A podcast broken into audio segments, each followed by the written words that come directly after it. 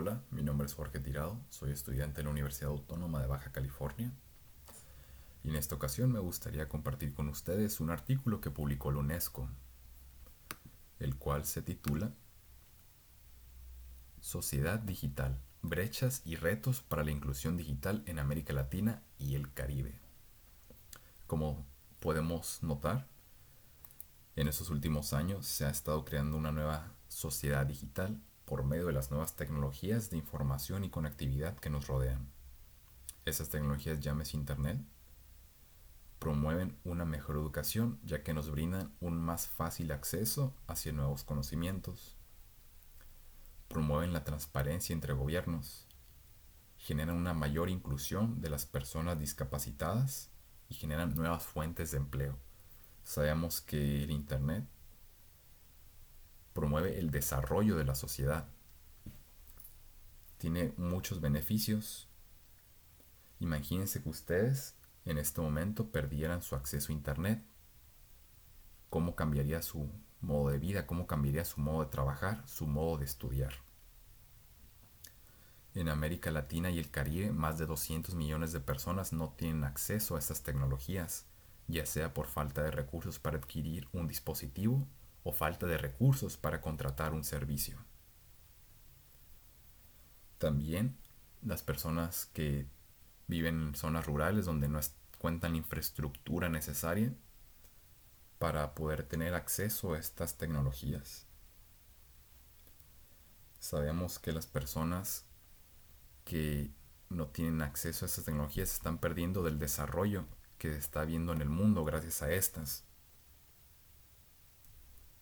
Y estas sociedades podrían verse muy beneficiadas si pudiesen tener acceso a estas tecnologías, ya que como mencioné anteriormente podrían tener mayores fuentes de ingresos, podrían fomentar el comercio, podrían fomentar la educación y podrían combatir la ignorancia que se vive en estas comunidades.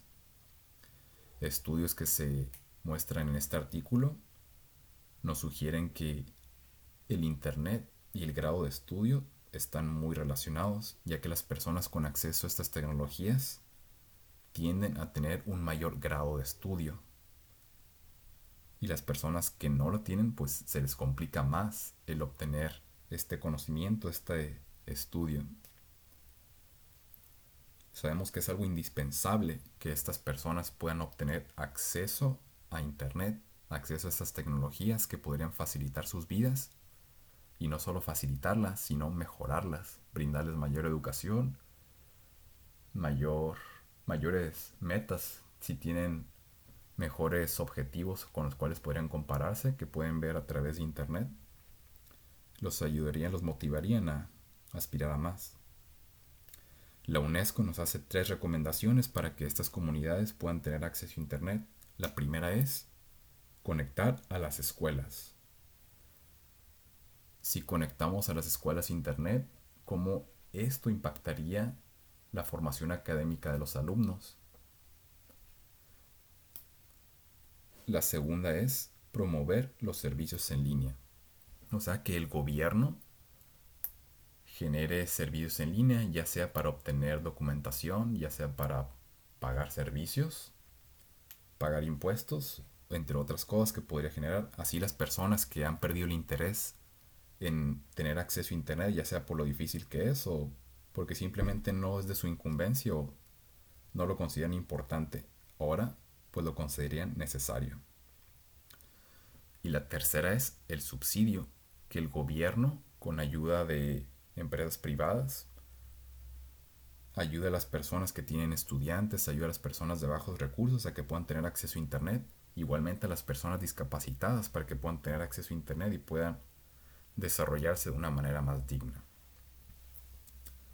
Si el gobierno de esos lugares promoviera el acceso a Internet, generaría una mejor economía entre ellos y haría que la calidad de vida de sus pobladores mejorara. Esto es lo que quiero compartir con ustedes y me despido.